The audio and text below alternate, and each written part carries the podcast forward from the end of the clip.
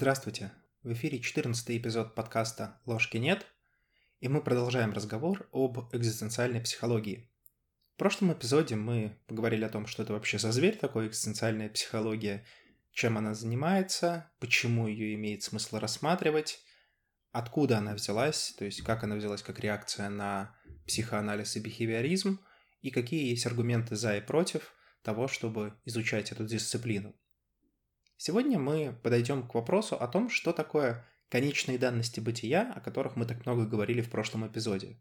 То есть, что в нашем мире есть такого уникального, что универсально, фундаментально для большинства людей, которые живут. В прошлом эпизоде мы отметили, что экзистенциальная психология рассматривает человека только вместе с его бытием – с его настроениями, ценностями, целями, задачами, проблемами, вызовами, с которыми он сталкивается и так далее. То есть экзистенциальная психология не отделяет человека от его бытия. Однако при этом эта дисциплина также утверждает, что есть некие конечные данности бытия, которые присутствуют априори в жизни любого человека. Более того, именно эти данности вызывают множество проблемных ситуаций или наоборот множество развитий у людей, и поэтому о них имеет смысл поговорить. Экзистенциальный психолог Пауль Тилих даже как-то отметил, что невроз есть способ избегания небытия путем избегания бытия. То есть взаимодействие, конфронтация с конечными данностями может вызывать невроз, который очевидным образом влияет на нашу жизнь. Однако перед тем, как начать разговаривать о конкретных конечных данностях бытия, которые могут быть различные у разных психологов и философов, я бы хотел сначала немного поговорить о свойствах этих данностей, то есть то, что делает их присутствие априорным в жизни каждого человека. Первое очевидное свойство – это универсальность экзистенциальных проблем – то есть, если мы говорим о том, что что-то присутствует в жизни априори, значит, это должно быть едино или практически едино у всех людей. И это имеет смысл. Ну, прежде всего, потому что биологически люди похожи. И, следовательно, их развитие, которое формируется на основе биологических законов, оно также является похожим. А значит, и то, с чем они сталкиваются, с чем люди сталкиваются, должно быть примерно одинаковым.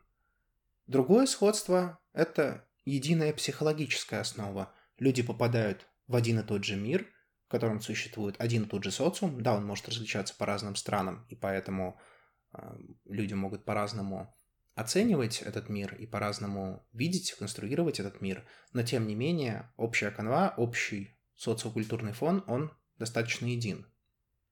Другой аспект – это тот факт, что те данности, о которых мы будем говорить, они присутствуют в жизни каждого человека.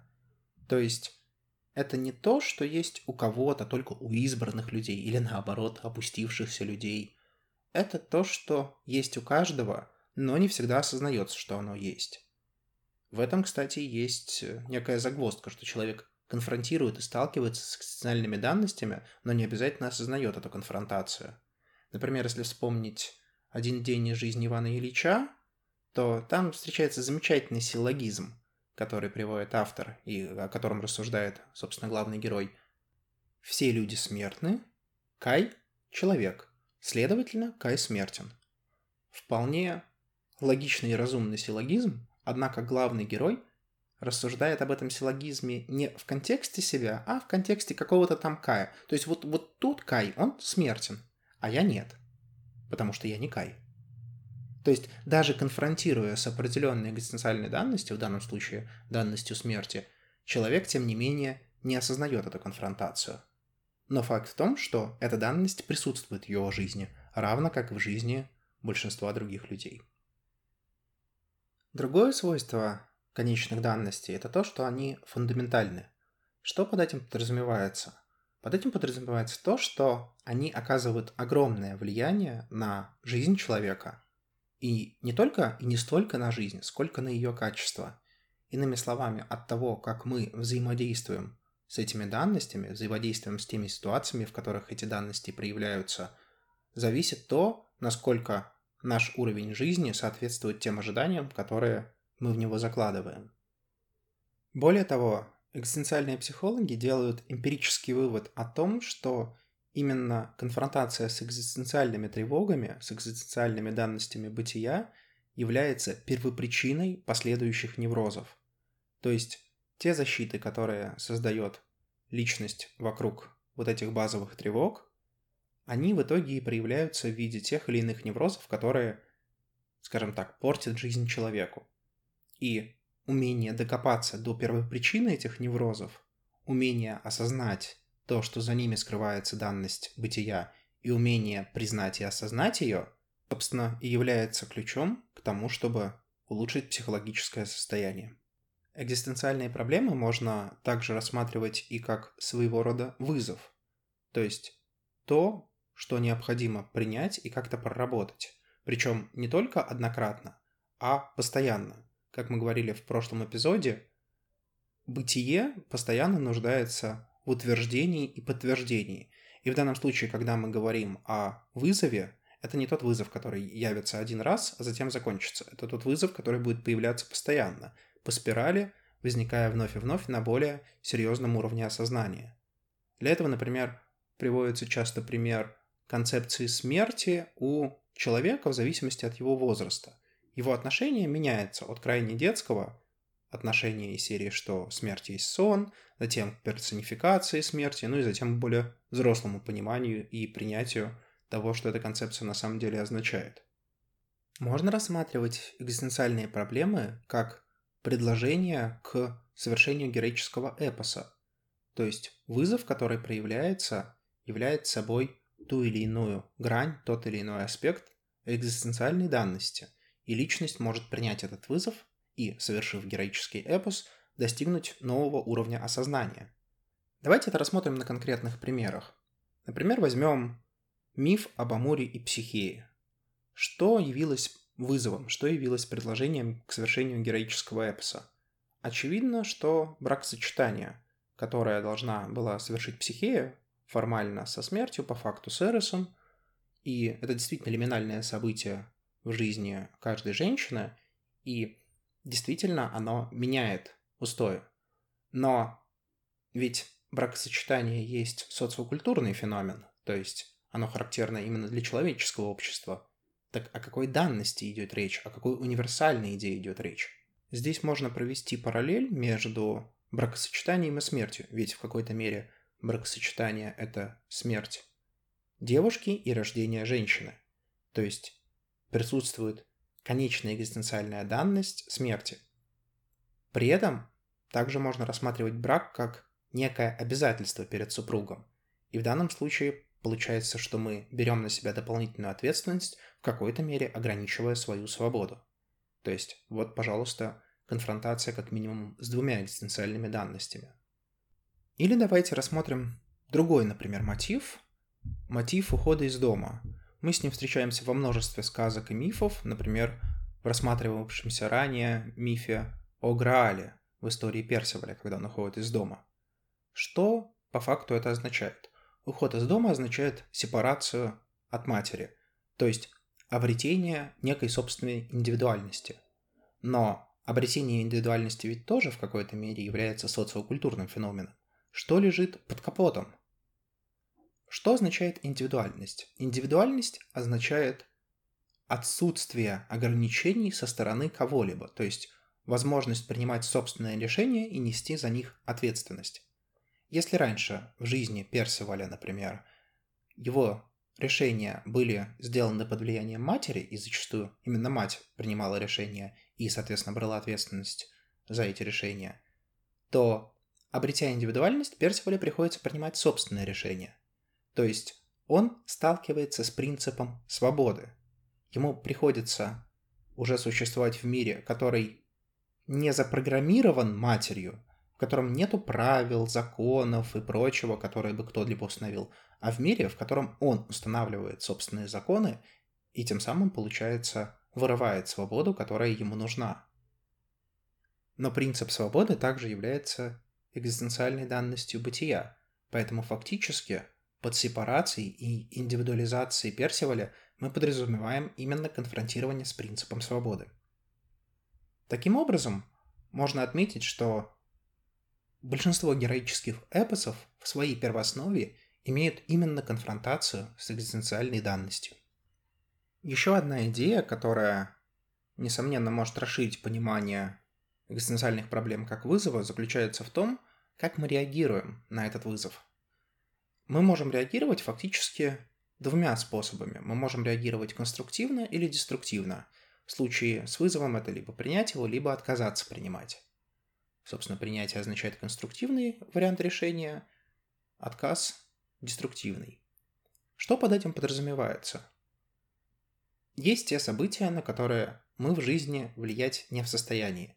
Просто потому, что они происходят. Потому что законы физики есть законы физики. И они не будут меняться в зависимости от пожеланий человека. Однако то, на что мы способны, то, где у нас точно есть свобода воли, по крайней мере, по мнению экзистенциалистов, это то, как мы относимся к этим событиям. На каждое событие можно посмотреть амбивалентно. Можно посмотреть с одной стороны, можно посмотреть с другой. От какой-то трагедии в жизни можно попытаться уйти в себя, начать э, переживать, уйти в депрессию и так далее. И, собственно, к чему это приведет? К тому, что состояние ухудшится.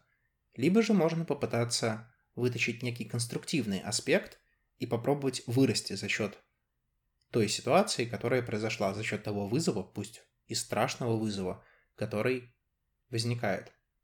Таким образом, именно наша реакция на возникающие проблемы, которые, возможно, возникают не по нашей вине, может быть, по нашей, может быть, нет, это не столь важно. Но именно наша реакция и определяет тот модус бытия, тот уровень бытия, в котором мы живем, и то, будем ли мы развиваться в результате этого вызова, или наоборот откатимся назад, ну или же останемся на том же месте. В какой-то мере вообще всю экзистенциальную психологию можно определить похожим образом. И так, кстати, делает Ролла Мэй, один из основателей экзистенциальной психологии. По Мэю экзистенциальная психология – это наука о том, как деструктивные события превратить в конструктивные. Разумеется, превращение конструктивного в деструктивное – это не столь простая задача. И как минимум, эта задача требует того, чтобы человек научился сочетать в себе разные, в том числе и противоположные точки зрения. И здесь очень хорошая цитата есть из Фоменко. «Как бы это ни было трудно, современный человек должен научиться мыслить целостно и стремиться к интеграции, казалось бы, несовместимых противоположностей. Здесь экзистенциальная психология очень похожа на юнгианскую психологию, в которой это также является одним из основных тезисов. То есть нужно уметь сочетать разные точки зрения для того, чтобы найти синтетический путь, который, собственно, и будет являться конструктивным.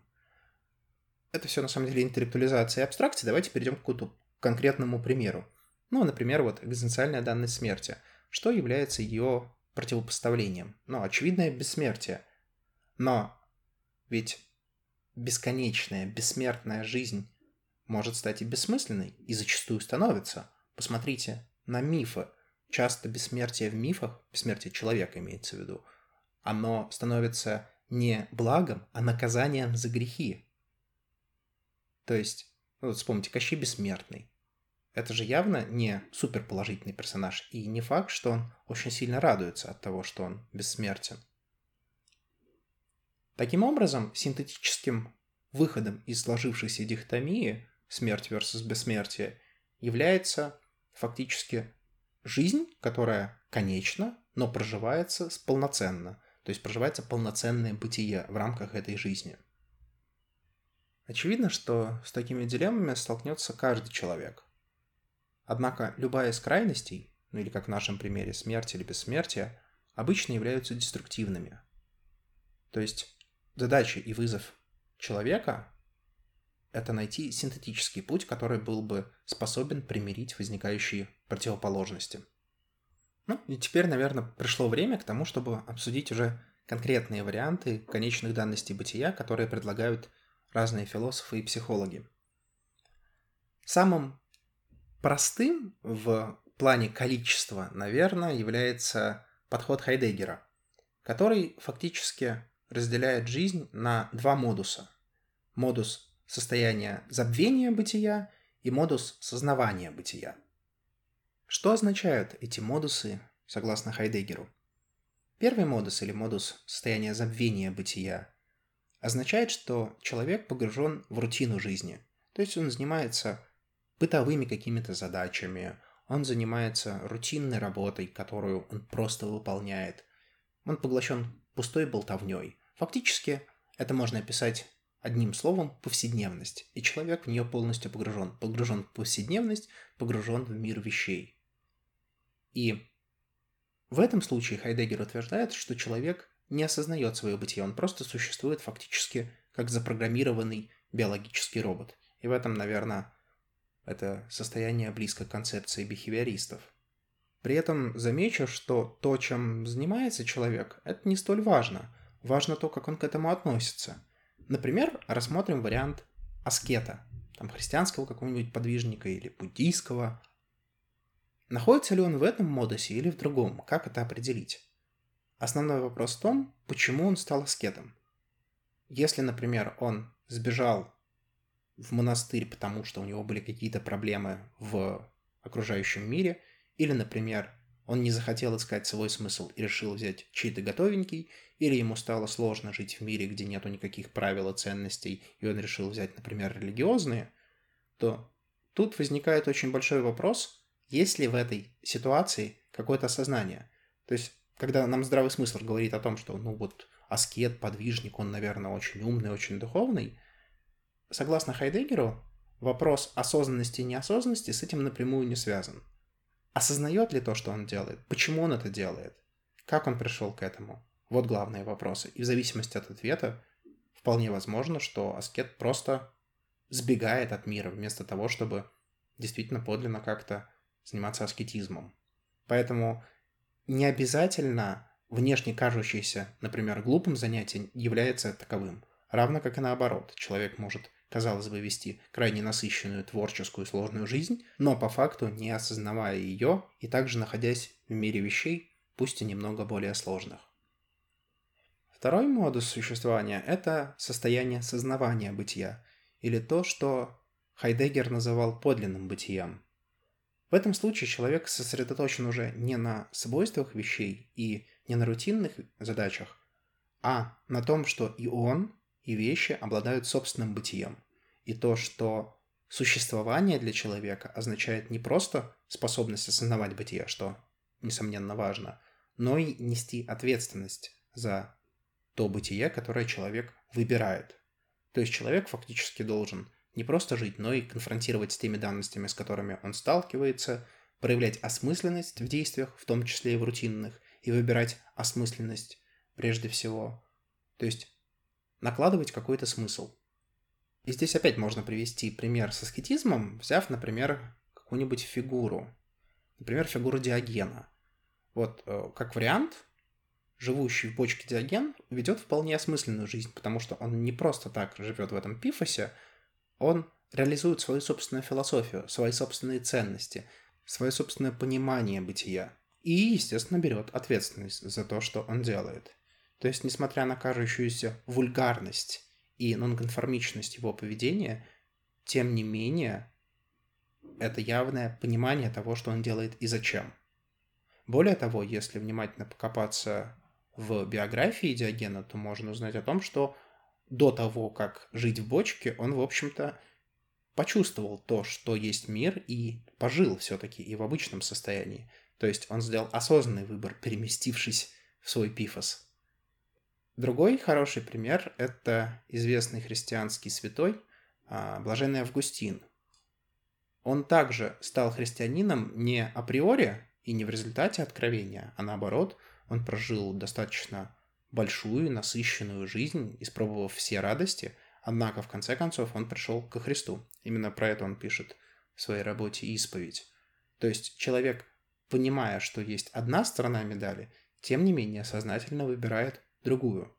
То есть здесь происходит осмысление ситуации, происходит осмысление бытия, происходит осознание собственной роли и происходит осознанный экзистенциальный выбор того, что делать и почему это делать.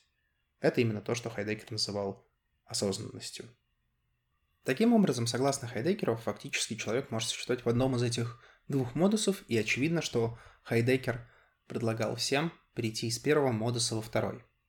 Однако это деление, несмотря на кажущуюся простоту, достаточно непрактично, потому что, ну да, есть две крайности, да, наверное, лучше быть в правой, возможно, но вот переход между первой и второй непонятненько. То есть это красивая, интересная философская концепция, но практической пользы в ней не так много. Другое дело – это те конечные экзистенциальные данности, которые предложил в своей работе известный экзистенциальный психолог Ирвин Елом. Согласно Елому, есть четыре экзистенциальные данности бытия, с которыми конфронтирует человек. Это смерть, изоляция, свобода и бессмысленность. В этом эпизоде, наверное, мы не будем говорить очень подробно о каждой, для этого все-таки лучше записать отдельные эпизоды, но давайте пройдемся по каждой из них, чтобы понять, что есть что. Первая и наиболее легкая для понимания экзистенциальная данность, согласно Елому, это экзистенциальная данность смерти. Она достаточно понятна для нас, потому что мы периодически сталкиваемся со смертью как в своем окружении, так и вообще. При этом мы понимаем, что сейчас мы существуем, но в какой-то момент мы перестанем это делать, и от этого никуда не уйти. Более того, даже попытка уйти вполне возможно, не приведет к тому результату, который нас устроит. Здесь, конечно, следует оговориться, что экзистенциальная данность смерти – это не столько и не только страх о самой физической смерти, но и сопутствующие страхи, страх боли перед смертью, страх тотальной аннигиляции и прочее. То есть вся эта совокупность образует конечную данность бытия, а не только один какой-то конкретный факт. И во многом, наверное, страх смерти, тревога смерти является центральным экзистенциальным конфликтом. Вторая экзистенциальная данность – это данность свободы. Вот здесь возникает очень много интересных вопросов. То есть, казалось бы, свобода – это то, к чему человек всегда стремился и стремится. Человек не хочет ни от кого зависеть. Человек хочет творить свою волю, делать то, что хочется. Почему мы это называем экзистенциальной данностью? Почему это вызывает тревогу? Ну, потому что, когда мы в повседневной жизни существуем, когда мы приходим в этот мир, нам кажется, что он хорошо организован и хорошо структурирован. Однако со временем мы понимаем, что многие вещи, многие ценности, многие тезисы являются всего лишь конструктами, построенными обществом или какими-то конкретными индивидами. Мы понимаем в какой-то момент, что именно мы, как индивиды, несем полную ответственность за тот мир, который есть в нашей голове. То есть в какой-то мере мы сами являемся творцами этого мира. И в данном случае свобода представляет собой крайне страшную вещь, потому что что говорит свобода? О том, что да, мы создаем этот мир, да, мы принимаем какие-то тезисы и ценности, но это всего лишь наши конструкты. За ними нет никакой абсолютной истины. Фактически у нас под ногами пустота. Да, мы строим себе мосты, мы строим себе какие-то структуры, чтобы избежать этой пустоты. Но если мы начнем копаться, под ними ничего нет. Просто так договорились, просто так удобно. Просто какая-то система для того, чтобы было не столь страшно жить. В этом и проявляется проблема свободы, что свобода хоть и является тем, к чему стремится человек, но полная свобода, которую он может получить, является невыносимым ужасом. Следующая экзистенциальная данность по Елому – это экзистенциальная данность изоляции. И здесь имеется в виду не изоляция от людей, которая, несомненно, также может вызывать тревогу, но это все-таки отдельная история. Здесь имеется в виду тот факт, что мы сами по себе существуем в своих собственных мирках. Мы можем сколь угодно предполагать, как мыслят, чувствуют, оценивают другие люди – но мы никогда не можем быть уверены на 100%, что это совпадает с реальностью. Все, что мы чувствуем, видим, думаем, ощущаем, проходит через призму нашего сознания. И наше сознание изменяет поступающую информацию. Поэтому, как бы мы ни хотели быть близко к кому-либо или к чему-либо, всегда останется небольшая граница, как минимум граница нашего сознания, которую невозможно пересечь. Фактически эта маленькая граница может очень легко превратиться в бесконечную пропасть, когда человек понимает, что его от другого отделяет бесконечно много. Кто-то сказал очень интересную и сильную фразу о том, что человек приходит одиноким в этот мир и одиноким из него уходит.